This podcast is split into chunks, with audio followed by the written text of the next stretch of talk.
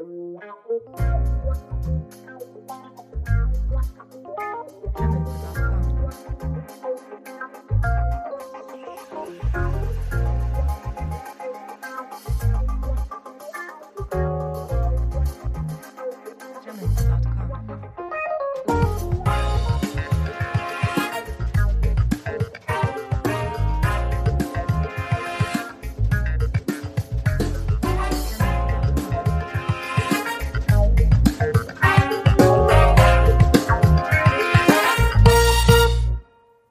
oi, gente. Me chamo Amanda, faço, faço parte do Conexão Afro, sou membro da GP e faço parte do podcast.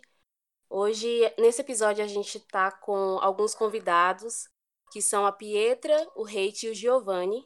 Eles fazem parte do Elodub 2020. Para quem não sabe, é um festival que foi criado pelo Conexão Afro, que ele foi adaptado para um modo virtual em virtude da pandemia. Então, a gente vai bater um papo com esses convidados também temos como apresentadores o Banzo e o Ícaro. E vamos lá. Então, já dando sequência aqui, dá boa noite aí aos nossos convidados, à nossa convidada. Pedir para que geral se apresente aí, como, eu, como a Amanda falou, eu sou o Banzo, faço parte do grupo de oficinas no Conexão Afro e bom, vamos começar aí pela Pietra, né? Se apresentando aí, dando ideia, falando um pouco aí a respeito da carreira, da caminhada. Depois a gente vai dando sequência aí ó, com os outros convidados, com o Ícaro. E é isso, bora, bora. Oi, gente. Boa noite. É, eu me chamo, sou moradora do São Nascente, já tenho alguns anos. Eu sou multiartista, escritora, trabalhando a travestis, de corpo dissidente. Trabalho com arte desde 2000 2015, desde 2000. Já atuei em alguns coletivos e eu estou me lançando numa carreira solo, trabalhando principalmente com música, música de trava, de trava preta, que eu acho que é sobre. Falei pra gente um pouco do seu processo aí com suas músicas. Eu fiz, fiz a postagem lá do Hello Dub. Essa foi ontem, né? Que eu falei com você também um pouquinho. Adorei suas músicas. Muito forte, né? Traz uma. Traz uma vibe, uma vibe completamente diferente realmente, assim, na questão da humanização das pessoas, né, trans. E eu achei lindo todo o processo, eu me dei uma, dei uma emocionada, assim, essas músicas sempre me emocionam. E eu queria saber como é que você, como é que você vê essa, essa situação da, da marginalização e, e da questão também monetária, né, porque como você é uma, uma trans negra, né, é muito difícil conquistar o público, né, que é um público geralmente tem um, o público que traz essa visualização, essa grana, é um público branco em si, até, até em questão da, da LGBT, né? E que é o com Pick Money, essas paradas. E eu queria saber o que, que você acha disso, como é que você se enxerga nesse mercado, como que você faz pra, pra continuar nessa batalha aí com a música e indo atrás de seus sonhos dentro disso. O ser travesti no Brasil é, é um processo mega desgastante. Ter um corpo dissidente negro é, nesse, nesse país onde tudo tem resquício colonial é uma grande batalha, né? É, cheia de mulheres pretas, é, de terreiro. É, meu processo poético fala muito sobre esse lugar, principalmente, de tipo, saber de onde eu vim e saber para onde eu quero ir, assim, né? É, recentemente, o meu processo artístico tem se voltado muito para o processo de cura e pelo processo de limpeza, assim, sabe? De limpar todos esses resquícios coloniais que a gente tem entranhados na, na, na pele, sabe? É, eu trabalho isso na escrita, eu trabalho isso na música, na performance, que foi quando eu comecei meus trabalhos. E isso tem sido expoente, assim, tem sido norteador para para tudo que eu venho produzindo, assim. É, eu falo sobre diversas questões é, no meu trabalho e uma das questões muito latentes é sobre afetividade, também sobre ser um corpo soropositivo, tipo, é, produzindo arte. Então, tipo, eu costumo chamar esses rótulos que a gente tem de anzóis, anzóis na pele. porque são, são coisas que perfuram a nossa pele, perfuram e acaba atravessando vários e vários momentos da nossa vida. E uma coisa que eu tenho feito muito, assim, principalmente no meu processo artístico, é descobrir uma nova humanidade, sabe? Tipo, uma nova humanidade que não seja pautada no que a humanidade colonial, a humanidade branca criou. Enfim, é, eu acho que é.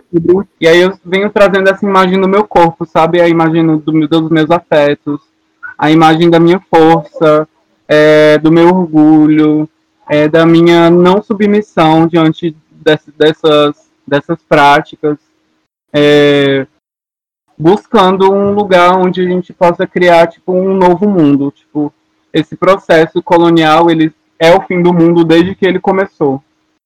É, essa colonialidade que a gente vive, para mim, é o fim desde o início.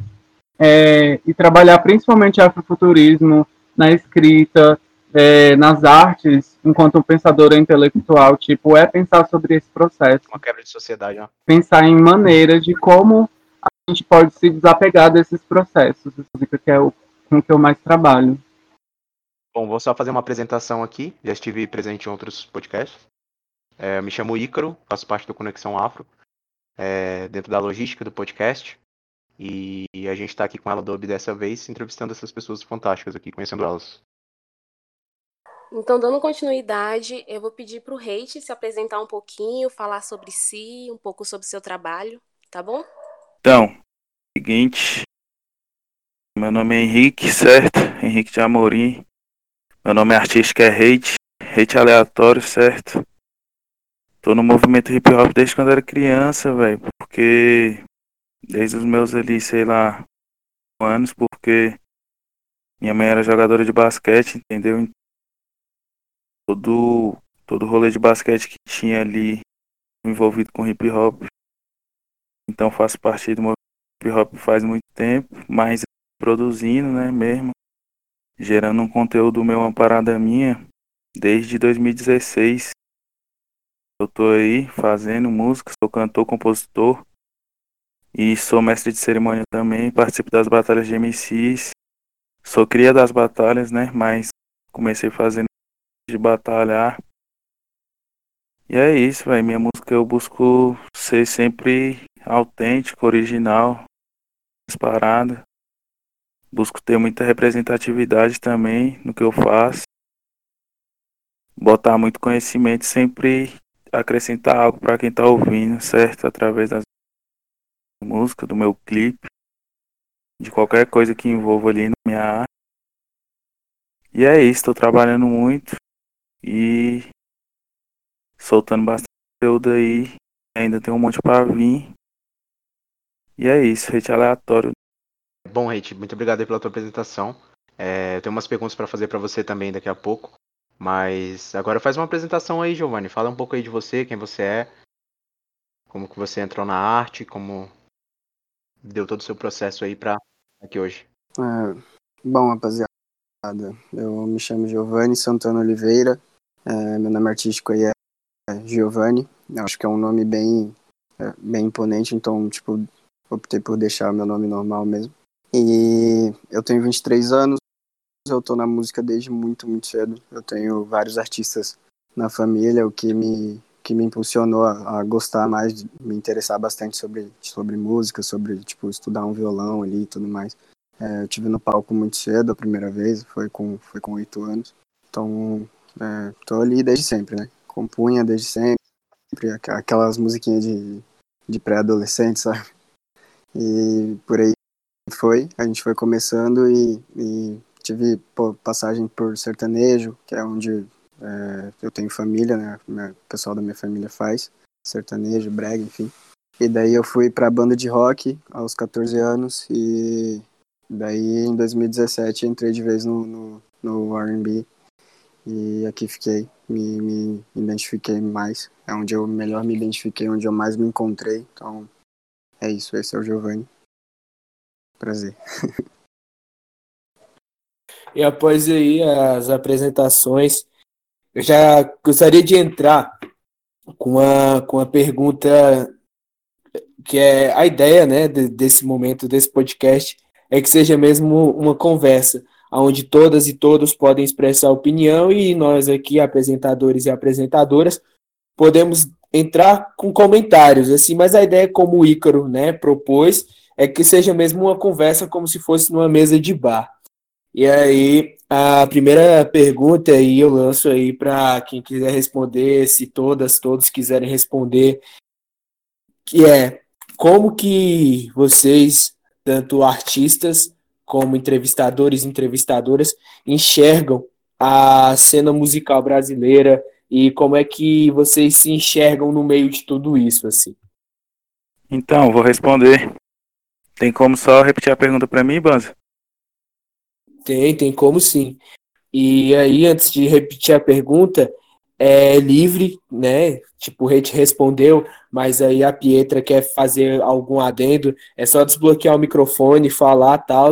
Giovanni, o mesmo rolê, Amanda, Ícaro, o mesmo rolê.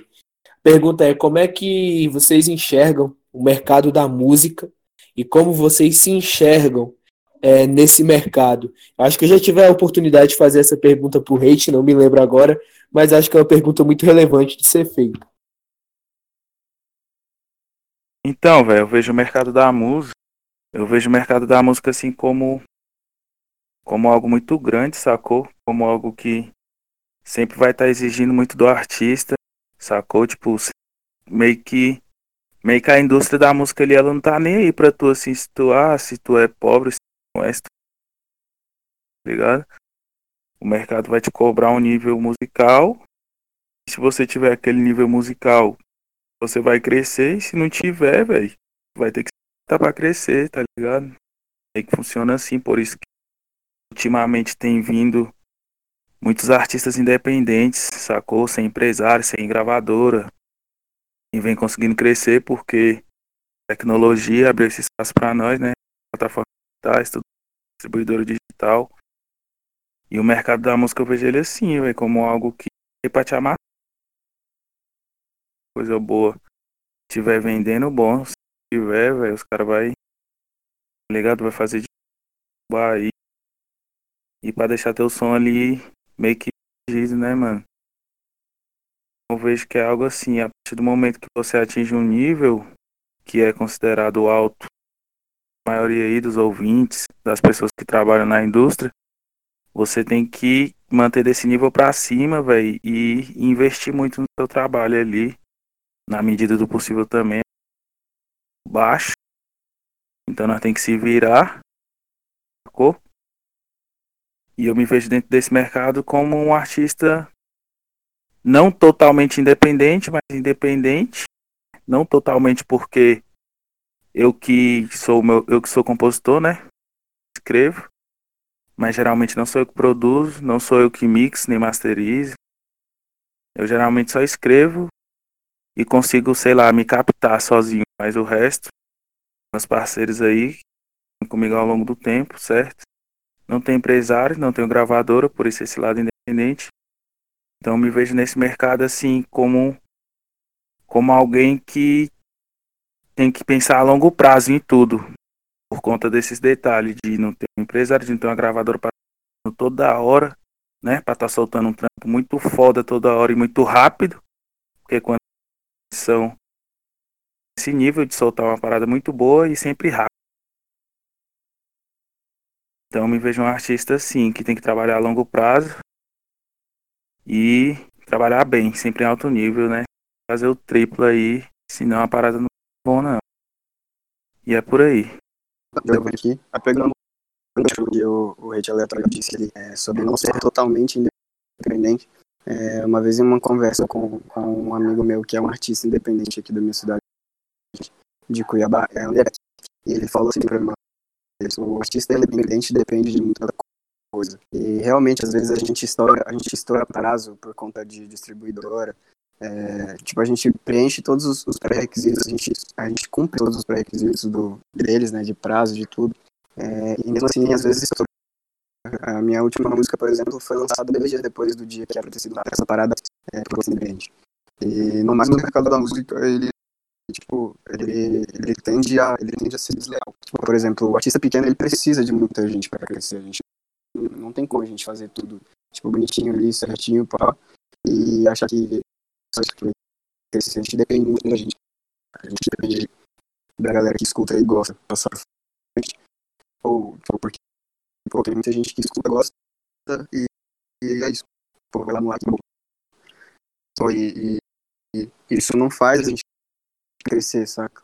A gente depende dessa galera, a gente depende também de outros artistas olharem pra gente e não quererem, tipo, pô, pisar na gente, pá, dar uma mão, dar uma luz. Mesmo que seja uma conversa ali, pô, tipo, de, de uma crítica construtiva, saca? É, tipo, assim como a gente aleatório, eu escrevo meus próprios sons, mas eu também produzo meus próprios sons. Somos, somos eu e uma Rita Beats. E cara, mesmo assim, saca? Tipo, mesmo com muito estudo, mesmo, tipo, mesmo com, com muito empenho, muito, muito investimento de tempo ali, porque, tipo, dinheiro a gente não tem, né, pra investir, tanto assim. Mas tempo a gente tem, a gente tem muito tempo aí, cara, e a gente investe muito tempo nisso. E mesmo com tudo isso, a gente não tem esses números expressivos como, como as pessoas acham que deveria ter, sacou?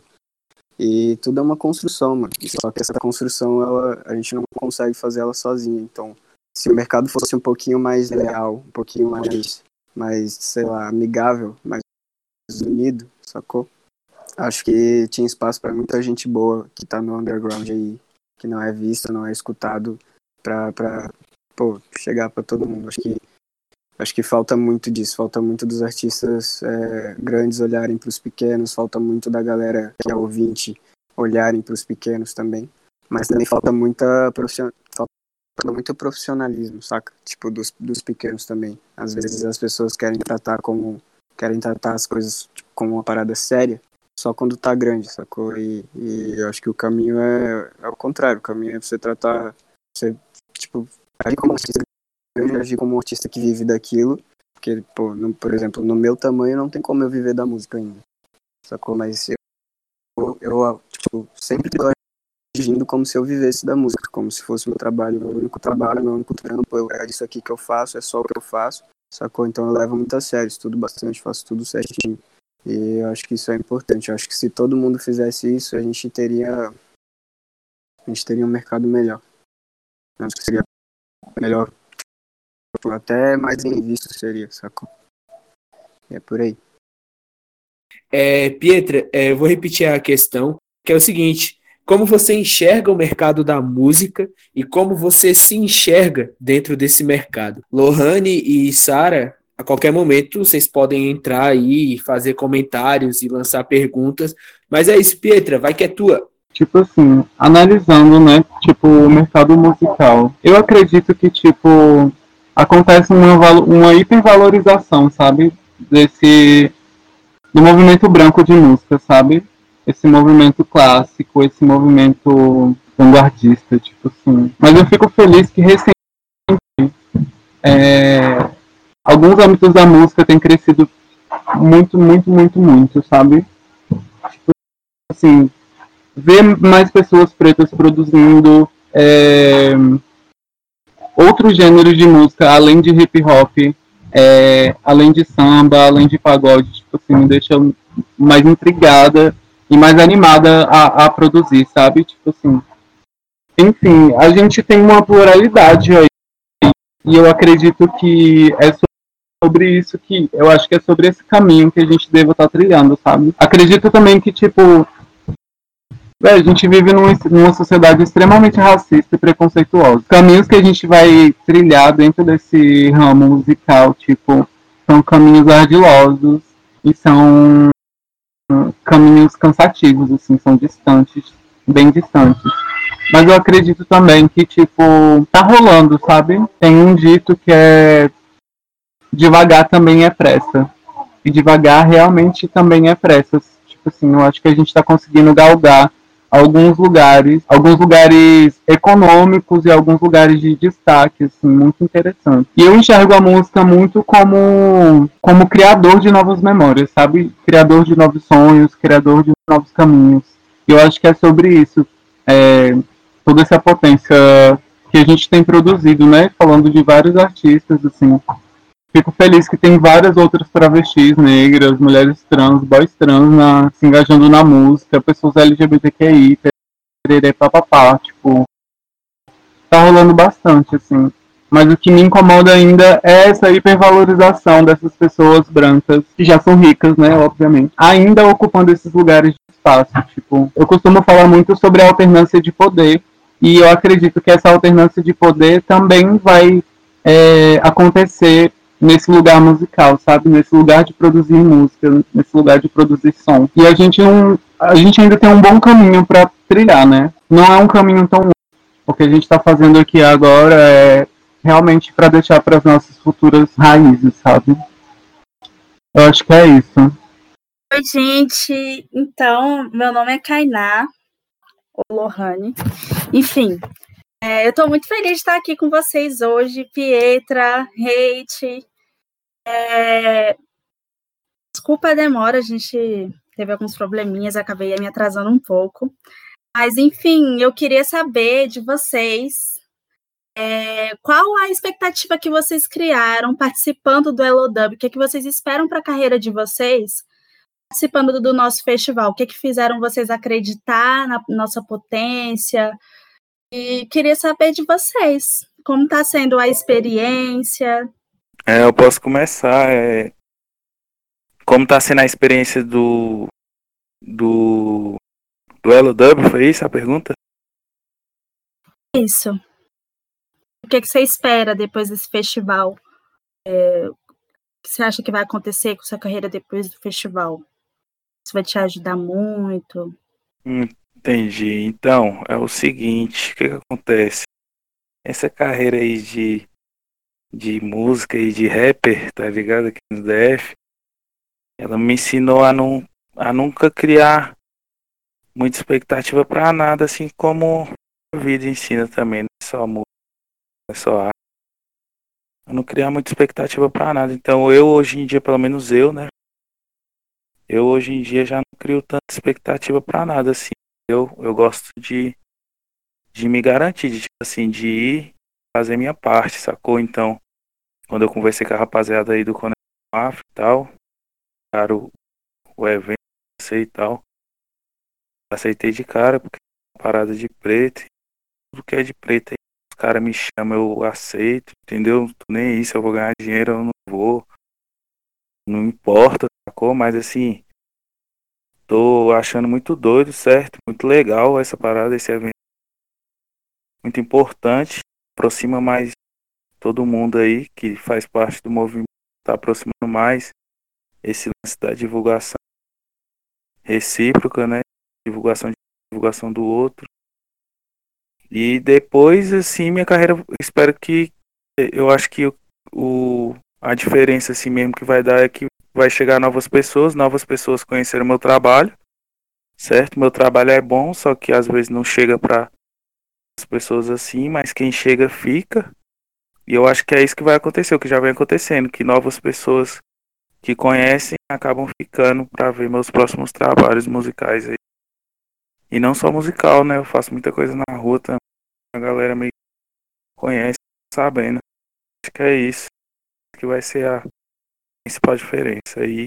Mas é isso, tô achando foda, muito legal e maior satisfação estar tá aí presente queria agradecer o, o convite de participar do Festival do Acredito que vai potencializar o meu trabalho, principalmente na repercussão. Tipo, acho que vou conseguir chegar em alguns outros públicos que eu geralmente não chego. Assim.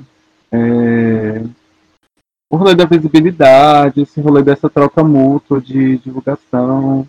É e também, tipo, vai me ajudar muito nesse rolê da vaquinha e pererê, e pererê porque minha casa pegou fogo recentemente. É... Eu acho que vai ser muito massa, assim, eu tô, bem, tô me sentindo um pouco estimulada, sabe? É, tô bem feliz sobre esse lugar de impulso, de, de, de aquilombamento de força, na real. Assim como eu espero também que as e que possam ter, tipo assim, seu trabalho potencializado, sabe? Acredito que isso pode dar muito bom E vai dar. É isso. Já deu bom, né? E você, Giovanni, o que, que você espera? É, como tem sido para você a experiência de estar no Elo Dub? O que, que você espera depois que esse festival acabar? Desculpa não ter mencionado você quando eu me apresentei, foi mal. Tudo bem, tudo bem. É, a primeira conversa, quem veio falar comigo primeiro é, foi a Júlia, até. E, pô, a mesma coisa que eu disse pra ela é o que eu continuo esperando, né? Tipo, é uma parada que vai me agregar muito, não só como artista, mas também como pessoa, né? Participar de alguns debates importantes que a gente tem, a gente tem feito durante, durante todo o evento, né? Do Elo E, pô, tipo, eu tenho conhecido muita gente bacana, sabe? Tipo, muito artista legal, que eu não conhecia é, teve gente que eu conheci ele, é, já até falei nas entrevistas, no debate, na entrevista com a Maria Paula, eu falei é, que tinha gente ali que eu já conhecia e que eu não fazia ideia de que era artista, de que cantava e tudo mais. Conhecia um lado da pessoa, eu conhecia o outro. E isso foi bacana, sabe? Tipo, além de, de claro, impulsionar o meu projeto para outras pessoas, né? Fazer com que o meu trabalho chegue às a outras pessoas. Teve muita gente que chegou até mim através do, do e, e falando que não conhecia e que não, tipo, pô, não, não, sei como não, não conhecia antes, esse tipo de parada. Então é importante é, ter me dado visibilidade e eu espero que continue dando, porque é, tem esse trabalho de formiguinha, né? As pessoas que gostam vão passando uma para as outras. E também ter me colocado nos debates que eu, que eu acho bastante importante, que me agregam bastante. E é isso.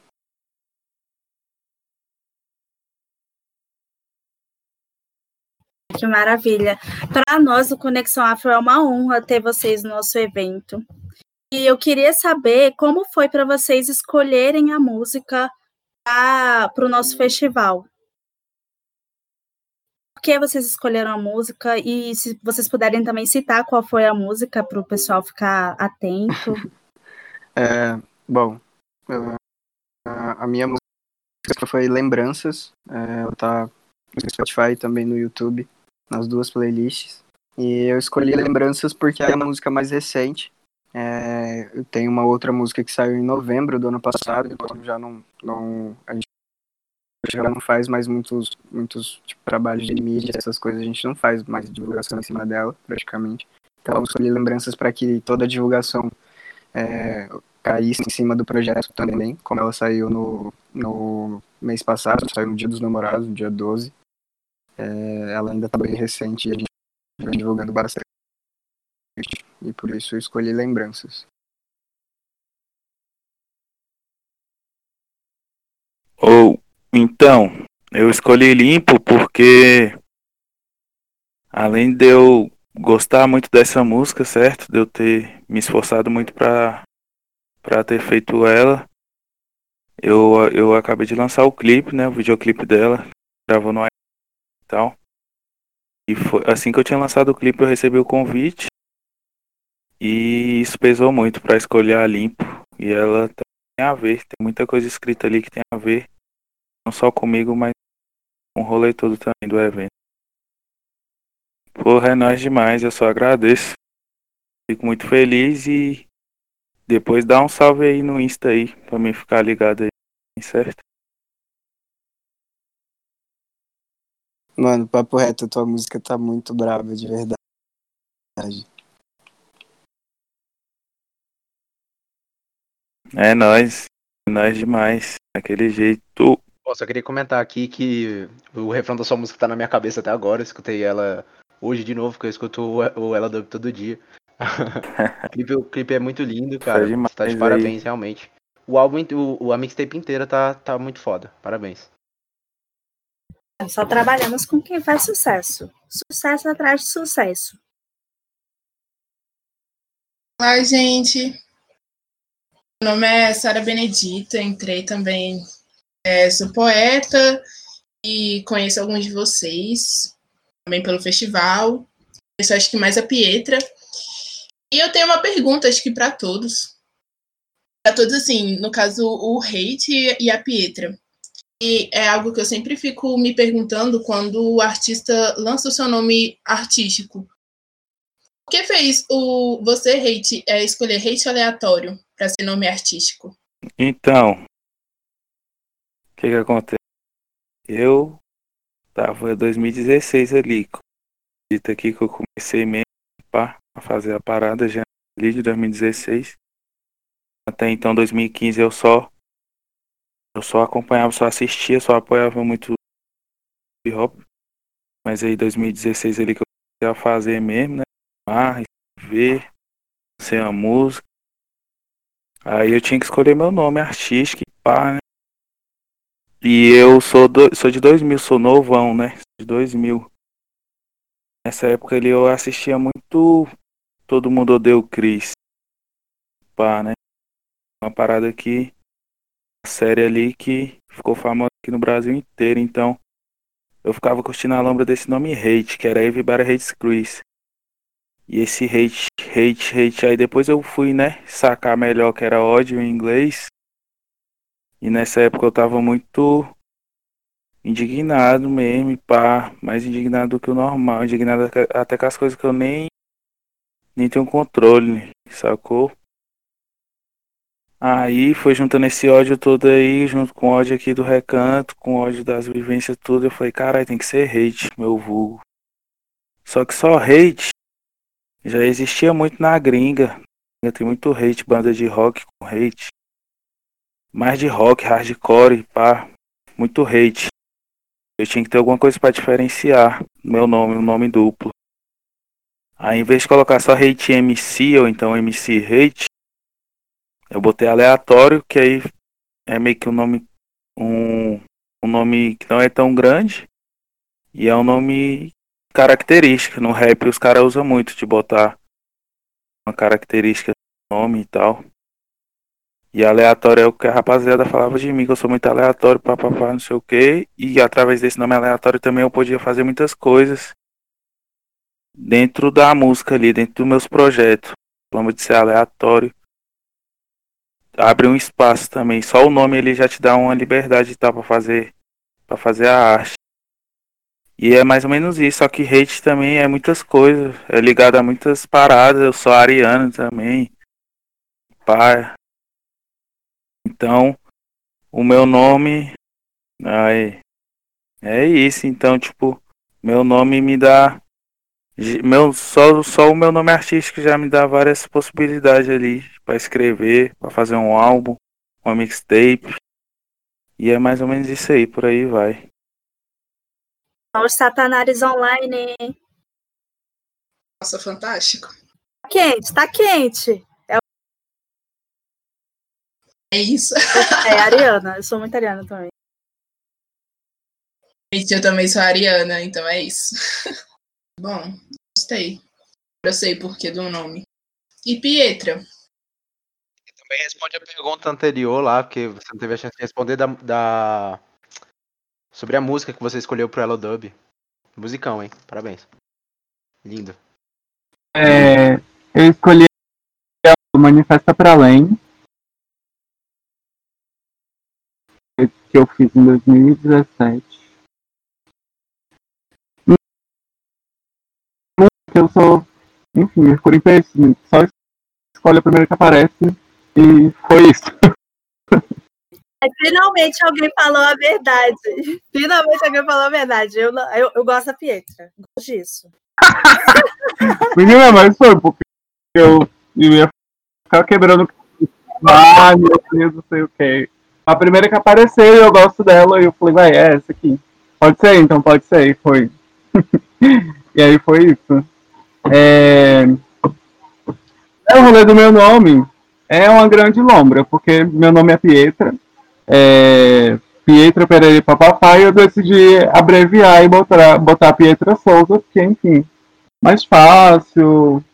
E aí, nome social com nome artístico, já, ó, fica mais fácil todo mundo me conhecer. Não, não teve muito segredo, não, na Bom, real. Cara, eu tenho que falar que a sua música é incrível. Eu fico delirando de noite escutando ela, porque como o Icaro falou, escutando a playlist do Ela Dub direto. Meu babá. Eu amo. Valeu, amiga. É uma balinha daquela sofrer, né? Sofrer e pensar na vida. Sim, Sim, e eu vou contar uma, um segredo que eu escutando a sua música, eu consegui escrever tipo uma pequena poesia, sabe? Nos meus devaneios com a música, achei incrível. Ah, é sobre. é sobre.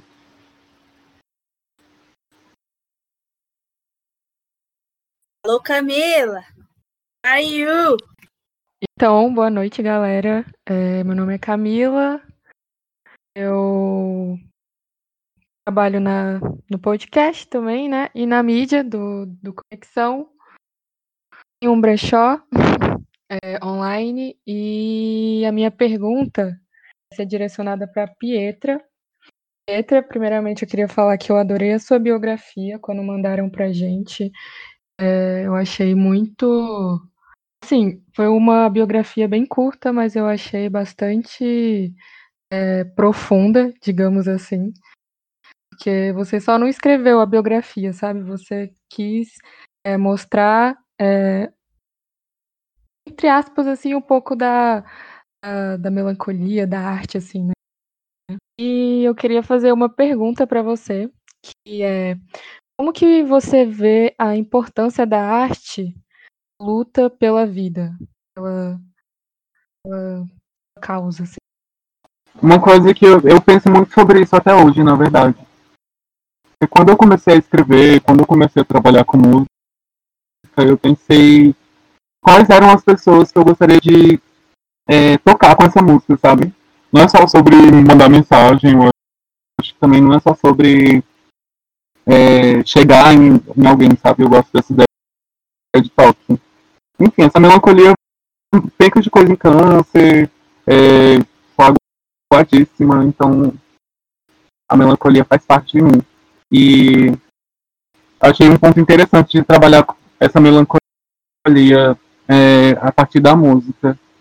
É, é, eu, depois de um tempo pensando sobre isso, velho, eu decidi que, tipo, o foco das minhas músicas é direcionar ela a pessoas pretas, a pessoas indígenas e principalmente é, a pessoas trans, travestis, não binários e pererei papapá. E depois que eu entendi direcionando, eu pude entender qual a narrativa que eu poderia estar colocando nisso, assim, né? Enfim, a gente tem diversos machucados, a gente tem diversas feridas, a gente tem diversas inseguranças, a gente tem diversas coisas, assim, a gente tem uma multiplicidade dentro da gente. E eu fiquei pensando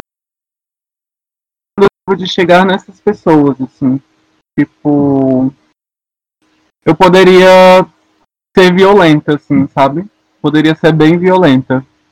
Mas essa a violência que eu poderia colocar nas minhas músicas ou na, nas minhas letras, tipo assim, não seria uma, uma uma narrativa que chegaria, por exemplo, a minha avó ou a minha mãe, que me escutam também, sabe? Ou tipo outras mulheres velhas, sabe? Ou que pudesse nortear outras pessoas, sabe? É, eu acredito, velho, que tipo assim, é, eu no meu processo poético eu não sei mais se eu escrevo o passado ou se eu canto o futuro, sabe? Porque é um processo onde o tempo ele acaba se misturando ali, então fica meio confuso para você saber onde o que é que. Então, tipo, quando eu faço esse babado, eu quero atingir tipo assim, daí as idades assim, quero atingir todas as idades, sabe? Eu quero que as crianças me escutem, saibam que, tipo assim, tem uma travesti ali falando com ela, sabe? É, eu quero que novas humanidades surjam a partir disso, sabe? Isso é uma cobrança e isso também é uma profecia para outras pessoas trans pretas, para outras mulheres pretas. E, tipo assim, é sobre projetar sonhos. Esse, esse lugar de projetar sonhos. É, eu acredito que é sobre isso, eu nem sei se eu respondi, mas é. Enfim, é sobre riqueza, sabe? Porque, véi, a gente vive num, num tempo onde as pessoas acostumam que a gente. Elas nos acostumam a sonhar baixo, sabe? A nem sonhar, assim, a nem desejar, a nem construir afeto, a nem construir uma carreira profissional, a nem, a nem nada, sabe? Elas, elas querem a gente morta, tipo assim. E eu me recuso, tipo, o que eu canto é uma profecia de vida para que as pessoas continuem vivendo, têm desejo maior para viver e que elas, véi, continuem, sabe? Continuem. É muito tocante, Pietra. E, tipo, isso só mostra o quanto a sua arte é atemporal. Você é atemporal. E, tipo, é um privilégio pra gente estar tá na mesma geração, assim. Curte e tá vendo você crescer, na moral. Vocês todos, né? Hate, Giovanni, um privilégio para nós todos. Pietra, é, sobre, só queria deixar um comentário aqui sobre tudo que você falou. É, eu acho que quando, quando você é artista também, músico e tudo mais, a gente tem que estudar, né? Porque para chegar 50 anos à frente, a gente tem que voltar 50 atrás, né? Então isso faz a gente ser atemporal, faz a gente construir essas, essas coisas que, que estão hoje aqui sendo feitas, mas que vão ficar para o futuro também, né? Então vai ser passado, mas vai ser no futuro vai ser passado. É... Calma, música não envelhece, música não tem data de validade. Eu acho que, que é, é esse ponto, né? Então é muito importante isso tudo que você falou. E além da música não envelhecer, a gente envelhece. A gente envelhece e a gente morre, mas tipo assim, é também sobre as mensagens que a gente está deixando, sabe? Tipo assim, é sobre o que a gente está plantando agora. Tem um tem um provérbio de Exu que fala que ele acertou o pássaro ontem com a pedra que ele jogou hoje. E eu acho que é sobre isso, assim, sabe? Eu queria fazer uma perguntinha é, e queria que a Pietra começasse respondendo a gente, porque já já ela vai ter que sair, né, Pietra? E, mas essa pergunta é para todos. É, tipo, eu tenho também pra, praticado esse exercício da escrita, da composição e tal. Tenho percebido que esse processo fala muito também sobre os meus sentimentos. Tipo, como você acha, como vocês acham que a arte afeta os seus relacionamentos pessoais. Vocês percebem é, a densidade da arte de vocês entrando para a vida pessoal de vocês, fora da vida artística? E como vocês lidam com isso? Isso, na verdade, assim, é, é, os processos pessoais foram muito difíceis, assim, muito difíceis porque quando expulsa de casa um tempo quando eu falei que eu era travesti. E. Né, foi uma lavachúria, mas tudo acabou se ajeitando, assim. E eu acredito muito que foi pelo meu processo de entender. E eu escrevo sobre o passado, mas eu também escrevo sobre o meu futuro, sabe? Eu escrevo sobre coisas que eu já vivi, mas eu também escrevo coisas que eu quero viver. Assim, e isso acabou me ajudando tipo assim, vai estudar, é, escrever, conhecer outras coisas, conhecer outras narrativas, aprender, né, vivendo. Isso me levou para um lugar de, tipo, é, tentar construir uma outra relação, sabe? Com todas as pessoas. Isso acabou sendo forte, assim. É, tentar viver um outro tipo de relação que não seja tão tóxica, sabe? Tipo assim, muda muito a partir do, do momento que a gente começa a praticar isso. É, mano, tipo assim, eu acho que é uma via de mão dupla, né, na real, porque a nossa vida pessoal, ela também, ela também, tipo, ela é, também é transparecida na nossa arte.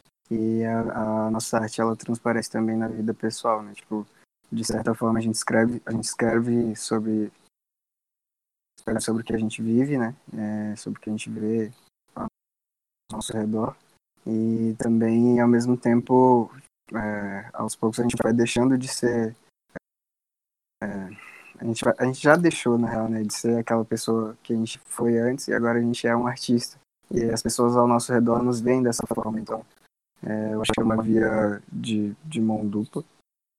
E, e eu não sei bem como, como falar sobre isso, sobre tipo, o que isso impacta, saca? Mas as pessoas ao meu redor elas elas é, têm mais ciência do que eu quero fazer do que do que eu sou, do que eu quero agregar para as pessoas, para as pessoas que me escutam, pessoas que, que, que, me ouvem e tudo mais, elas me apoiam mais agora. É, eu sempre, sempre tive envolvimento com a música, nem sempre eu falei, pô, vou, vou fazer isso, sacou? Vou, vou, vou fazer isso, vou fazer acontecer. E, e quando eu decidi, é, costumo dizer, inclusive, que quando a gente decide que a gente vai fazer alguma coisa é quando deu certo, né? Já deu certo. Porque se você está decidido, você faz, né? Você faz. Não importa o que aconteça. E aí, quando eu comecei a fazer mesmo, é, as pessoas entenderam mais, começaram a me tratar um pouco diferente. É, a, a, gente percebe algumas, algumas coisas, algumas situações dessa forma, mas, mas ao mesmo tempo começaram a me apoiar, começaram porque entenderam que eu realmente isso aí, tipo, leva todas as áreas, tipo, não só para arte. Acho que quando a gente define que a gente é, as pessoas, as pessoas sei lá, pô, tipo, elas, elas te apoiam, elas sabem o que você quer, elas sabem qual é o seu objetivo. E quem é de verdade vai te apoiar, vai ter sempre as pessoas que vão falar que não dá certo, que não que isso vai, vai se afastar do seu, que vai te tratar de alguma forma diferente. Mas vai ter sempre a galera que te por saber realmente o que você quer. Eu acho que é bem por aí. Ah, Pietra, tá, Pietra, Pietra tá saindo. Quer, deixa ela falar alguma coisa. Pode ser, com certeza. Vou precisar sair daqui a alguns minutinhos, mas eu queria agradecer pela troca, pelas conversas. É, agradecer essa produção que tá a boca de Tracajara. E é isso. Um cheirinho no cangote de vocês. Sucesso para esses artistas muito fodas que estão colando. Sucesso pra Elodub. E é isso. Axé, gente. Obrigada. Tchau, muito obrigada. Obrigada eu. Obrigada a nós. gente, é... você responde pra gente sobre a última pergunta. Como o processo artístico tem afetado na sua vida pessoal? Então, é... o que acontece? minha vida pessoal que, que resulta no, no processo artístico, né? É tipo consequência da parada, tipo, o que eu tô vivendo aqui, o que tá acontecendo na minha vivência, na minha vida pessoal, é o que eu vou botar dentro da minha música, dentro do, do meu clipe, dentro do da forma ali de de agir também, de realizar as paradas, né? Tipo, igual eu falei do, do, do, do lance de ser indignado. Indignado, pá, eu tô indignado 24 horas por dia, então esse dia eu gravei um som, o nome do som é indignado, porque tem a ver com o que eu tô vivendo, com o que eu tô sentindo em relação ao mundo aí, pai e tal. E também é, uma, é um sentimentos eles vão mudando, né? Cada momento tu tá sentindo uma parada diferente. E eu costumo aproveitar cada parada dessa e escrever em cima, velho, de cada um, entendeu? Porque eu não posso ficar preso também a só um, um tema, a só um sentimento, não posso é, me restringir às vivências também, ter só uma vivência. Ou ficar muito tempo dentro de casa, assim, né? Tô agora o caso da quarentena, mas quando não tava, velho, eu buscava ter muita vivência na rua, porque quanto mais vivência na rua você tem, conteúdo você vai ter para trazer para as músicas e pra arte em geral. E é isso, por aí vai. O rap é muito assim, no rap a maioria das músicas são sobre vivência. Sim, sim, é sobre isso mesmo, falar sobre o que vive, né? Hate, eu tenho uma perguntinha para você, que eu queria que você falasse um pouco da sua visão sobre o porquê que tem poucos pretos no sertanejo. Fala um pouquinho aí pra gente. Então, é. Esse lance do sertanejo, o que, que acontece com o sertanejo? Tinha um sertanejo das antigas lá, né? Que eu esqueci como é que falam. Tinha um sertanejo das antigas lá, que era mais cara do, do interior. É, tipo os modão. Acho que é o modão de raiz e tal. Que é mais os caras lá do interior, pá, que é envolvido com, com fazenda, né? E tudo mais, que tem aquele estilão ali próprio dos caras que é um sertanejo. Faz muito sucesso até hoje também.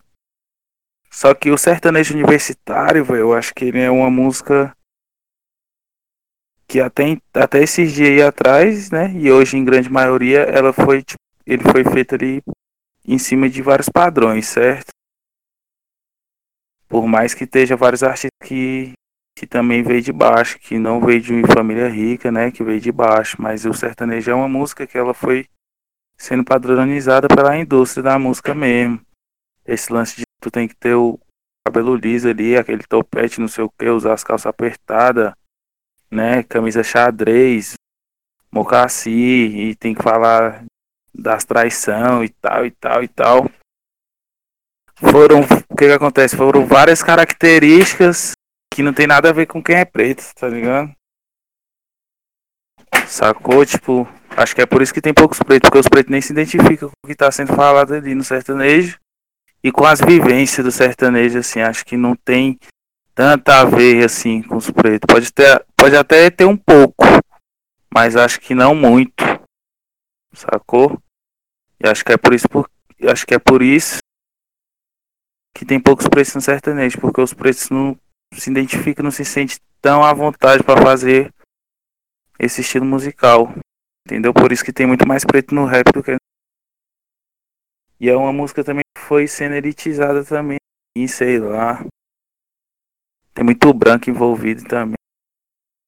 Certo? Não que rap não tem que tocar lá pros playboy lá, que os playboy precisam ouvir também. Mas acho que o certo foi muito elitizado. Acho que agora tá mudando um pouco, né? A Marília Mendonça chegou aí pra, pra botar um outro patamar na parada. E é isso. Por aí vai. Exatamente, velho. Tipo, uma mulher falando, eu acho que a gente era muito pouco representado nessa área do, do sertanejo, mas também falta os pretos. É, eu queria direcionar a pergunta também pro Giovanni. Como homem preto, o sertanejo te representa, Giovanni? Estava conversando aqui nos bastidores enquanto vocês falavam, enquanto o Reit estava respondendo, é, é, que a gente não, não consegue lembrar, é, de fato, assim, tipo, de bate pronto, sabe? Um artista do sertanejo que seja negro. Eu, eu não consigo lembrar. Então, não. Vejo. É, tem uma pergunta assim para vocês que a gente está em um momento de pandemia, né? E alguns têm muitas produções, para outros não. Vocês têm alguma expectativa de agora até o final do ano, como trabalho ou vida pessoal, alguma uma questão que vocês querem botar para frente, que estava parado, ou sabe, tem existe muitas divergências, né, quando a gente fala sobre a pandemia e como está esse processo de esse processo de criatividade. Eu queria que vocês falassem, comentassem um pouco sobre isso, que isso está atingindo na vida de vocês. É, bom, no meu caso, é, pô, tipo, atingiu bastante meu processo de criação, meu, minha criatividade, saca? Tipo, eu, eu fiquei eu fiquei meses me sentindo bloqueado. E, tipo, não é bloqueado do, do tipo, não, não consegue criar nada. A gente conseguia criar, né? Conseguia criar algumas coisas, mas não tava, não tava de um nível que a gente gostasse, saca? Tipo, a gente, eu falo, eu, né? Eu consigo falar por mim só. Mas, tipo assim, não tava de um jeito que eu gostasse, saca? É, e daí, por isso, eu, eu acabei ficando até... Eu fiquei seis meses sem lançar música nova por conta disso. Porque eu, eu realmente não, não tava conseguindo criar, não tava bem sabe? Tava saturado de, de várias coisas e isso também, isso também tem a ver com a nossa casa, sabe? Tipo, o nosso dia a dia ali, nossa vida pessoal, porque essa pandemia, ela, esse momento de isolamento social, na verdade, ele, ele, ele mudou tudo, né? Então, tipo, tá tudo muito diferente, a gente tá tentando lidar com umas coisas muito novas, umas coisas que, que a gente não sabia se suportava, é, enfim, a gente está conhecendo novos limites, novas, é, novas coisas que a gente não gosta, novas coisas que a gente gosta, a gente está lidando mais com o mesmo. E esse foi o meu primeiro semestre. E, tipo, de, de, da semana que eu escrevi Lembranças pra cá, que foi meu inclusive tá na playlist, do Hello Dub. É, da semana que eu escrevi pra cá, eu tô bem mais criativo, bem mais tranquilo, sabe? Tipo, eu não, não fico mais me pressionando para me manter criativo, me manter produtivo, nada disso. Eu, eu, eu simplesmente sento e crio, sabe? Tipo, tá, tá um pouco mais natural, tá mais como era antes desse, desse período todo. Mas na vida pessoal da gente, as coisas ainda estão meio bizarras, sabe? A gente ainda tá tentando é, se adaptar. Só que eu acho que é um processo de adaptação de mesmo. Acho que acho que vai bem por aí. E é isso. Entendi, realmente. Um processo difícil para, assim, né, no começo, para as pessoas que estão se exigindo muito. Eu, pelo menos, estava desse jeito no começo. Vocês, gente? Hate? Então, é...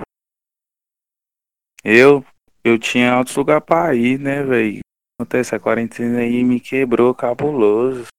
Aqui no, em São Paulo, no Rio, na Bahia, trabalhar com os caras bravos para ver se eu ganho dinheiro, mas deu ruim. Só que o que, que acontece? Desses momentos ruins, né? Desses momentos ruins que nós tem que, sei lá, dar uma reviravolta aí e conseguir tirar coisas boas e foi meio isso que eu fiz, eu me concentrei bastante, aproveitar que eu ia ficar muito. Eu já fico muito tempo dentro de casa, sem pandemia, com pandemia ou não, já ficava muito tempo em casa estudando, sou muito nerd, então aproveitei para estudar mais ainda e produzir mais ainda. Acabei lançando minha mixtape no meio da pandemia, tudo pelos pretos, só que ela já estava pronta, tinha tempo.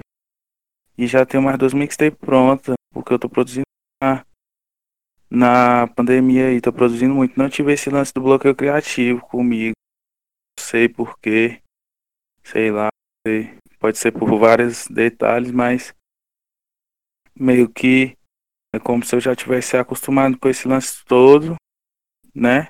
Lógico que mudou muita coisa na minha vida também, mas sei lá, me adaptei rápido e continuo produzindo muito, assim como eu estava antes. Tô produzindo muito. E como eu falei, eu acho que eu ainda solto mixtape esse mês. Tem outra. E venho fazendo muita coisa também, porque eu sou organizador dos eventos de uma cultural aqui no Recanto e nós já tá pensando várias paradas também, projeto, que é a Batalha Sagrada. E é isso, eu tenho sido bem produtivo. Não rolou esse bloqueio. Isso é bom, isso é muito bom. Tem, tem gente que, que rola esse bloqueio, né? Mas outros não. Isso é, que justifica mais, né, é, o seu trabalho. Isso é muito bom. Eu acho que, eu acho que vai muito de como as pessoas lidam, né? Tipo, acho que cada um é, tudo é diferente. E vai muito de como as pessoas lidaram com, com tudo, né? Teve a galera que sobrou mais, tipo, que, que ficou mais surtada, como é a galera que ficou mais tranquila como ele. E conseguiu se manter criativo. É isso também penso assim, acho que de cada pessoa. De cada pessoa isso Então, é, a pergunta vai para os dois. E a gente sabe que existem muitas letras, é, não só no rap, no trap, no funk, sempre sexualizando corpos, né? Principalmente o corpo feminino. E a gente tá aí, né? A gente quer ouvir músicas que sejam é, totalmente contrário a essa estrutura social que oprime as mulheres, a objetificação, principalmente da, das minas pretas, né? Então a pergunta é como é que vocês buscam é, desconstruir essa ideia nas, nas, nas, composições de vocês? Falar a verdade, assim, em relação à minha música, eu nunca tinha parado para pensar nisso. Eu tinha parado para pensar, é, tinha parado para pensar em como era no mercado da música no geral, sabe? Tipo, a gente tem funk, a gente tem rap e o trap agora, principalmente com os clipes, essas paradas que vem, que vem vendendo bastante, né? Vem tocando bastante e chegam bastante pra gente. Tem muita objetificação, sabe? Tipo, feminino, no geral. E eu, na real, nunca tinha parado pra pensar nisso na minha música. Que pergunta Difícil, mano. Pergunta difícil. Então, o que que acontece? O rap, acho que o funk ainda é muito mais que o rap brasileiro. Por exemplo, acho que o funk chega no nível do machismo do trap na gringa, de uma forma geral, sacou? Acho que o nosso acho que o nosso rap ainda é mais politizado um pouco, nós ainda tá quebrando essa parada que é difícil. Por que, que é difícil? Porque nós que tá o rap ele tá passando por várias fases, o rap brasileiro. E a próxima fase dele vai ser a fase meio que da clareza, do amadurecimento. E tem caras tipo eu que já tá nessa fase aí do amadurecimento, que eu já lancei aí, sei lá, duas mixtape, tu não vai achar nenhuma frase machista na mixtape toda, sacou? Nas duas, ou então em todas as minhas músicas, sei lá, se quiser ver todas as minhas músicas. Não vai achar nenhuma frase machista. Eu procuro me policiar em relação a isso. E tal, e tal, e tal. Só que o que que acontece? Acaba que não vende muito. Porque o movimento todo ainda não chegou nessa fase. Ainda vai chegar. É a próxima fase. Creio eu, né? E outros caras. Que vai chegar essa fase aí. Só que aí tem esse detalhe que eu falei, que não vende muito. Por quê? Porque aí chega os caras do Rio. Lá. Sendo machista pra caralho. Falando muita coisa. E faz muito sucesso. Vende muito. Faz com que vários outros artistas vão na mesma pegada de quer lançar a mesma coisa. Por quê? Porque vende, porque traz dinheiro.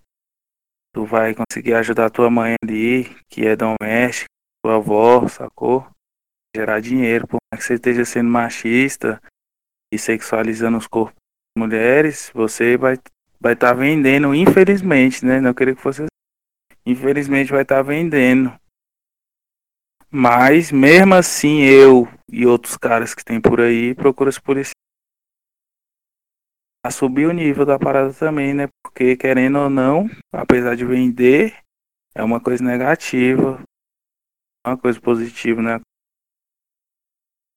E, e é isso, vai por aí. Na gringa é assim também, os caras falam muito por quê? Porque vende, vende muito, cara. Só que isso no nível absurdo. Sacou? Até que tem uns caras que tá se policiando mais, por exemplo. Um cara que é muito referência nessa parada é o Jay-Z, né? O Jay-Z sempre toca na ferida dos caras lá, dos trappers. Toca na ferida dos caras toda vez. Porque tem, tem uma mulher, né? Tem a mulher É, do lado aí. Então Beyoncé ali como dele toda hora. Mas É.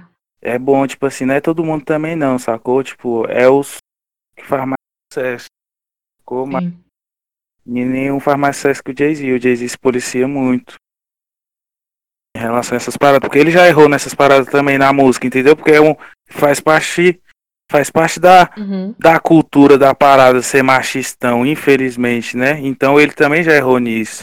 Só que ele foi para um meio ali, né, dos pretos e tal, de estudar e pai, e ele viu que ele tava fazendo errado e nunca mais reparou o erro que ele teve. Tem todo o lance da Beyoncé, todo lance da vida dele. Só que é isso, vai por aí. Né, to- Amadureceu, né, velho? é, infelizmente não são todos. e, tipo assim, tem uns caras do funk que nem sabia que, que ele tava sendo machista, sacou? Assim como tem uns caras do trap também, tipo, os caras era normal, né? Que nós foi criado como se fosse normal. Sacou? Então os caras foi descobrindo. Aí tem uns caras que descobre e para. E tem uns caras que descobre e não para. Só que mesmo esses caras que descobrem e não para, eles continuam fazendo sucesso e vendendo muito, velho. Então, é um bagulho meio Que complicado, velho. infelizmente é uma. A estrutura ainda é muito forte, né? É, a estrutura é cabulosa. Então, tipo assim, enquanto não rachar ela assim, velho, não quebrar ela, os caras vai estar fazendo porque tá ganhando dinheiro, velho. Se, se, se os caras começar, tipo assim, ah, aquele mano ali lançou o som. Todo mundo viu que ele foi muito machista na- no som. Ninguém vai lá ouvir, ouvir a música dele. Não vai sair matéria da música em nenhuma, em nenhuma mídia de música. Todo mundo vai criticar, pá, pá, o cara vai parar de fazer, velho. Entendeu? Só que não é isso que acontece, infelizmente. Eu acho que é bem como o Rachel falou, né? Tipo, o sexo vende. E vende em todas as áreas, né? Tipo, é...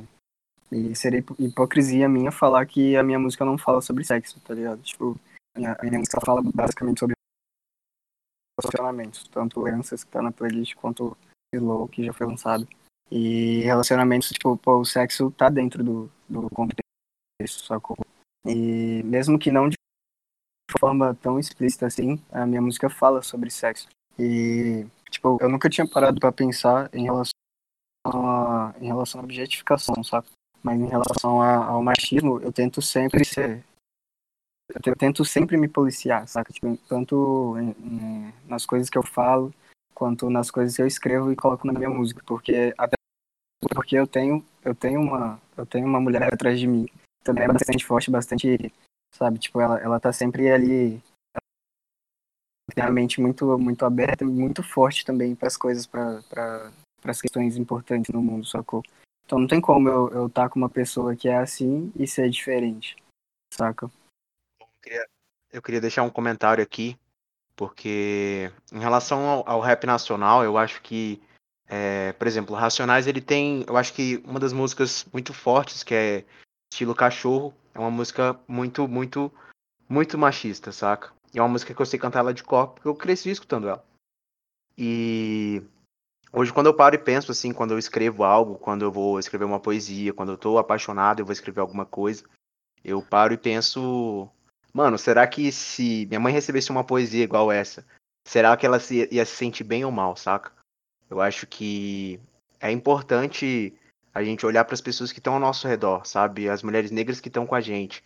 Porque se a gente está em um movimento é, que é um movimento negro, saca? Ele não é somente pra, para os homens negros, é movimento para o povo, entendeu? Então, quando você entra numa música para falar sobre objetificar a mina e fazer não sei o que lá e meter os escambau com a mina, saca? Tipo, você tá falando da sua família também, você tá falando da. Essa mina pode ser sua irmã, tá ligado? Pode ser qualquer pessoa, porque uma pessoa pode escutado. Pois é, mano. Então, eu acho muito importante se politizar em, em relação a isso. Não é. É claro que, que falta toda uma conscientização nacional e uma educação muito maior. Tanto que isso ia melhorar todos os, os aspectos do Brasil em si, mas é, é muito importante sempre olhar para as pessoas ao seu redor. Porque como é que você faz uma música se, e, sei lá, que fala mal de mulher e sua mãe tá do teu lado escutando, ela fala, tipo, mano, que porra é essa, tá ligado? Acho realmente muito importante. Eu confesso, velho, que, tipo, seria hipócrita de dizer que eu não consumo esse tipo de som, né? Que mesmo, mano, eu, tipo, consumo pra caramba, porque, assim, nem pela letra em si, sabe? Mas a batida, a batida é tão envolvente que tu, quando você vê, você já tá ali dançando e, tipo, dançando e com a mão na consciência. Sim, sim, exatamente isso. E fora que, é, como artista, tem que ter esse cuidado, é, esse olhar plural de que tem pessoas, tem mulheres, tem Isso que eu ia homens, falar. e muitas vezes crianças que estão ouvindo e consumindo aquele som, né? Então, ter esse olhar de cuidado e de, De saber fato. com quem Tá você certo, está tá falando, qual, qual mensagem que você quer passar.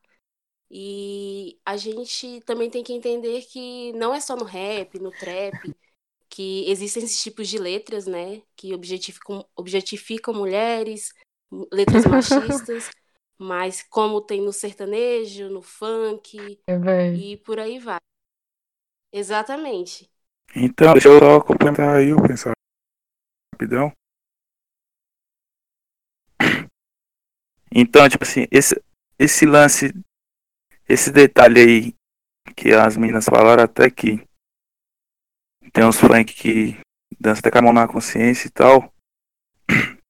É aí que tá o, o ponto da parada, tipo assim, tem muita gente que consome, né, esse estilo de música desse jeito. Só que aí você tá consumindo da mesma forma, então os caras estão ganhando muito dinheiro. Só de você tá consumindo, mesmo com a mão na consciência, você tá consumindo. E é isso que faz a é parada difícil. sobreviver. Então, tipo assim, eu cheguei no nível, velho, que eu não consigo nem ouvir mais. Sacou? Da gringa ainda vai, porque o da gringa, o da gringa demora a descobrir. Tu vai ter que escutar pra, Vai descobrir. O BR, o BR não, o BR. Cinco minutinhos, ou cinco minutinhos, tipo. Cinco segundos da música ali, velho, já vai ver. Da gringa não, da gringa tu ainda vai ter que traduzir pra saber mesmo. Se aí pá. Não, e quantas vezes a gente já escutou um som que às vezes, sei lá, a gente só curtiu a batida e nunca nem reparou na letra que tá sendo falada, sabe? Jesus, que eu já me peguei fazendo isso. Um processo, né, velho? Exatamente. Processo, porque, tipo. Escuta, mas é, a gente precisa parar de escutar para que não tenha mais, né? Aqui, né? Não são todo mundo, não é todo mundo que tem a consciência desse processo. É, então, vamos para a final question aqui, que é a seguinte. É, é uma frase de um ídolo meu, Rincon Sapiência, que ele fala que o, o futuro é o gueto. O futuro da arte, o futuro da música, o futuro do Brasil. É, eu queria saber o que vocês acham sobre essa sobre essa, essa analogia aí e porque como vocês veem essa situação também, vocês sendo pretos marginalizados também e toda essa situação, eu acho que com certeza vocês conhecem o Rincon Sapiência e eu queria saber o que vocês acham dessa pauta aí sobre o futuro ser o gueto, por que, que o futuro é o gueto também, qual que é a visão de vocês quanto a isso? Mano, tipo, é, eu acho eu, pô, eu concordo, tá ligado? Porque, tipo assim, é a galera que tem que se esforçar mais, a galera que tem que, se, que estudar mais em todas as áreas, sacou? É a, então, no final, é a galera que tá mais pronta. Saca? Então, tipo, é, tem que batalhar mais, a gente sabe disso, mas é, é, no momento em que a oportunidade pintar, sacou? É, essa pessoa vai estar tá mais pronta. Então, tipo, na arte, é, quando, por exemplo, eu como músico, eu sei que pô, fazer música é uma parada que é complicada, é muito difícil. A gente tem várias áreas para estudar, tem teoria musical, tem mixagem, masterização, a gente tem que estudar gestão de carreira, tem que estudar gestão, gestão de marketing, marketing visual, várias paradas, pô, usar rede social, tem que saber falar com as pessoas, tem tudo isso, sacou? E, e, eu, como pessoa que não tem, por exemplo, eu não tenho dinheiro, tá ligado? Pra investir, pô, fazer uma música ali, uma música foda, num estúdio foda, para com uma pessoa foda produzindo, investir num marketing brabo pra caramba. Pra, pra colocar em tudo, tá ligado? Sacou? Sim, claro. Eu, eu não tenho isso. Então o que, que eu faço? Eu estudo, eu estudo bastante, sacou? Eu, eu, eu, eu tento fazer com que, eh, tipo, a minha equipe, entre aspas, equipe, né? Somos eu e mais dois amigos, sacou? Que é o Augusto Augusto César, que faz a parte visual do meu trabalho, faz as capas e tal, aquelas paradas que eu posto na história, essas coisas. E o Marita Bits, que produz os números tá comigo, depois faz a masterização. É, então, pô, a gente estuda muito, tá? Porque essa é nossa saída, a gente se prepara bastante. Então, a gente tem oportunidade, mano. É, a gente se prepara bastante para que quando a gente tiver essa oportunidade, essa oportunidade, tipo assim? Tem várias oportunidades e a gente vai aproveitando ou não. E aí o caminho vai, se mudando ali, a gente vai traçando né? Mas a gente se prepara para que essas oportunidades chegarem. É, acho que a galera tá mais aqui, no, a galera aqui de baixo. A galera que quer, a galera que, que quer subir mesmo, tá ligado? Porque a galera que, a galera que cresce, não cresce, cresce num lugar confortável, ela tá confortável, Tipo, ela. Tipo, muitas vezes as pessoas têm, tá ligado? Mas muitas vezes não vão ter, a maioria das vezes não vai ter essa ganância que a gente tem, tá ligado? De subir, tá ligado? Essa vontade, essa. Sacou? Essa, tipo, essa necessidade de, de pô, ajudar, ajudar as pessoas à nossa volta, se ajudar também, sacou? Então, eu acho importante eu acho, eu acho que é uma parada, é um quesito importante que coloca as pessoas do gueto, as pessoas que estão vindo de baixo, é, de uma preparadas. De uma forma, a gente está mais preparado. Acho que vai por aí. Então, é, eu vejo que o futuro é o gueto mesmo. Tipo assim, sempre foi, na real, né? Tipo, quem sustenta o país é nós, né? Quem sustenta o país, quem bota o país pra frente é nós, sempre foi. Nós que fez o futuro acontecer mesmo, sempre foi nós. Vem de baixo. E o futuro é nós mesmo. Acho que assim, não sei, não tenho certeza se depende só de nós. Tá ligado? Não tenho certeza. Mas acho que que assim, buscar sempre sei lá, assim, se juntar ao máximo, né? Evoluir junto, distribuir as informações, é, se levantar, sacou? Igual eu falei assim, eu busco tá fortalecendo o trampo de preto, é, divulgando, seguindo mesmo, vou lá, sigo logo, já divulgo, posto, pá. Que eu tô fazendo minha parte, entendeu? Infelizmente não é todo mundo que faz sua parte. Tem gente que. Que assim, gente da nossa raça mesmo, preto mesmo, assim, ouve meu som, gosta, elogia, mas não me ajuda a levar pra frente. Talvez ela não pense dessa forma ainda, mas precisa colocar isso na cabeça dessa pessoa assim, para que ela pense assim. E eu acho, igual o Rincon pensa, sacou? O Rincon, o Rincon, ele é das antigas, ele tem um som com o Rafa Moreira. O Rafa Moreira, apesar de todas as tretas aí e umas paradas machistas que ele tem, ele é um dos maiores exemplos disso, é um dos caras que mais levanta preto no Brasil, se não o que mais levanta, acho que é até o que mais levanta. Ele é o nosso Kanye West. Hã? Ele é o nosso Kanye West. É, eu acho que o Jay-Z levanta mais que o Kanye West. Porque o Jay-Z que levantou o Kanye West. Mas o Rafa Moreira, ele- o Rafa Moreira ele é cabuloso por quê? Porque ele não tá nem aí se tu é pobre, se tu tem um seguidor, se tu tá ligado? Tipo assim, os, todos os caras que ele levanta é os caras que tá embaixo. É os caras que tá embaixo que não é famoso e ele faz questão de trabalhar com todo mundo que é preto. De usar a marca de quem é preto, de pá, tá ligado? Tipo assim, não que ele seja o maior exemplo da, né, da humanidade, mas é uma parada pra nós. Então, tudo isso gira em torno dessa frase aí do Rincon, de o futuro é o gueto. Assim, o futuro é o gueto a partir do momento que o gueto, né, velho, se levantar junto, trabalhar junto, é, se complementar e tudo mais, sim. E sempre foi nós, igual eu te falei, assim, o Rincon, o Rincon teve o, o- ali a interpretação, né, que fez ele falar a, o pensamento que ele teve antes de escrever, quando ele, quando ele escreveu, na real. Pode ter, pode ser que eu esteja interpretando de outra forma, nem da forma que ele escreveu, mas música, a música é desse jeito mesmo, é para cada pessoa que ouvir tem a interpretação dela. Pode ser que seja igual a do Rincon, mas acho que ele pensou muito nesse detalhe de tipo assim, Pode ser, pode ser que ele até já tenha pensado nisso que eu falei, de que sempre foi nós, tá ligado? Ele falou, ele só só se reposicionou, só falou, o futuro é o gueto desde sempre mesmo. O futuro é o gueto, sacou? E é isso, velho. É por aí. Não vou falar mais não, senão eu vou falar demais. Mano, até, até dissertando aí em cima do que, do que o rede aleatório falou, é, eu acredito que toda a arte, né, mano? Tipo, em todas as áreas da arte, quem faz o sentido do que a gente tipo, tá expressando ali não, não somos só nós, sacou? Eu Acho que o receptor, ele, ele, tem, uma, ele tem uma parcela muito importante no, no que quer dizer a arte, saca? E voltando pro, pro assunto mesmo, é, pô, eu, sou, eu sou uma pessoa que eu, que eu prego bastante a, a questão do exemplo, saca? Da representatividade. Então, tipo assim, pô, futuro é o gueto. Imagina, sai, sai um preto, pô, um preto do gueto, gueto mesmo, é, e, e vira, ele, tipo, vira uma referência em qualquer área, mano, qualquer área que seja, sacou?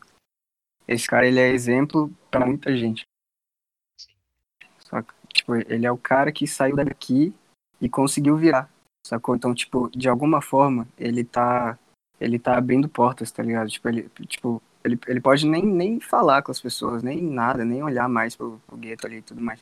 Mas muita gente vai se inspirar nele, sacou? Então muita gente vai, vai buscar força naquilo ali. E eu acho que eu acho que tem muito a ver, saca? Acho que tem muito, muito a ver. Com que o, com que o resto tá falando. É isso mesmo, entendeu? E esse todo assim, eu acho que, que ele fala também no sentido de, tipo assim, o futuro é o gueto, porque nós tem que se juntar e retomar tudo que é nosso. Futuro é nós a partir desse momento aí. tomar tudo que é nosso. É, tu falou até do, do Rafa Moreira. O Rafa Moreira, ele, ele teve alguns problemas de percurso é, em relação à imagem dele. É, muita gente vê o Rafa Moreira como isso, como aquilo, mas ele é um cara que incentiva bastante as pessoas, tá ligado? Ele tem uma história muito foda. O Rafa Moreira, o Rafa Moreira já tá, pô, na casa dos 30, se não me engano. É, mano, E ele virou tarde, mano. Ele exatamente. virou tarde, tá ligado? E ele passa essa visão, tá ligado? Essa é a mensagem que ele passa. Tipo, eu já vi vários vídeos dele falando essa parada, pô. Ele fala, pô, você que tá aí, mano, não desista do teu sonho, tá ligado? Tipo, o Rafa Moreira virou. O Rafa, pô, é, tem mixtape do, do Rafa Moreira, aquela. Pô, esqueci, mas aquela Michael Jackson mixtape, ele já tinha o quê? 26, não é? Aham, das É. antigas. Então, pô. E, e, tipo assim, ele passa essa visão sempre, pô. Ele sempre fala, mano, o Rafa Moreira virou tarde, pô. Então, pô, não é tarde pra ninguém. Nunca vai ser tarde pra ninguém. Sacou? E aí passa essa visão, eu acho importante, eu acho bastante importante isso. A pessoa que sai do gueto cuida dos seus, sacou? É isso mesmo. E, o- e o Rincon Sapiência, ele a- acredito eu que ele falou nesse sentido de, nesse sentido motivacional da parada, tipo assim, o futuro é nós, vamos, vamos retomar tudo. Muito importante isso aí que vocês falaram. Adorei a resposta de vocês. É, eu queria. Já tava com essa pauta na, na minha cabeça já tem um tempo. Nosso podcast vai, vai ficar por aqui. Eu queria. é, vocês, vocês querem falar aí sobre suas páginas, pro pessoal seguir vocês no Instagram, Twitter, essas coisas, YouTube. Divulga aí o, o arroba de vocês aí. Então, é, meu arroba é rede aleatório em qualquer lugar. Só botar rede aleatório em qualquer lugar que vai aparecer. Todas as plataformas digital e todas as redes sociais. Bravo. Giovanni?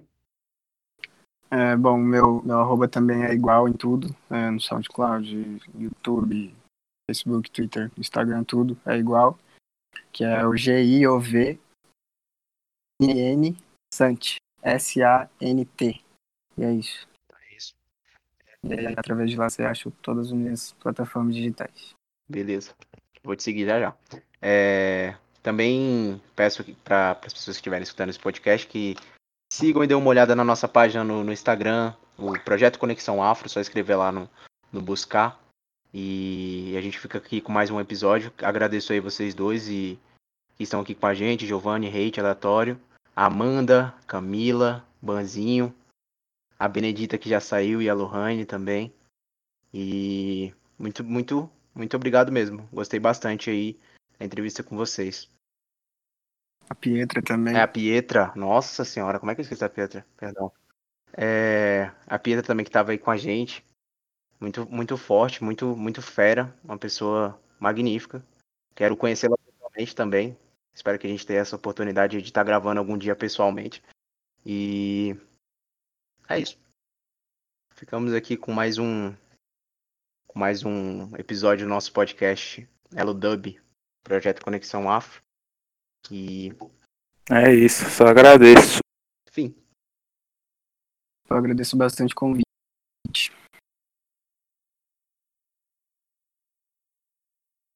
Foi um papo bacana. muito obrigado por, por estarem aqui, ter, ter estado no horário também. É nóis. Eu agradeço, agradeço. E, e, pô, foi muito bom, muito bom participar desse papo com vocês, mano. Passou muita visão, muito da hora, muito, muito pensamento importante pra eu, pra eu ter a partir de agora. É isso, só agradeço aí, certo? Desejo o mesmo para gerar muita saúde e prosperidade. Obrigadão, gente, pela presença e tudo, viu? Foi muito bom. E sucesso pra vocês. Me empresta cinco conto, querida, só cinco conto, querida. Me empresta cinco conto, querida, só cinco.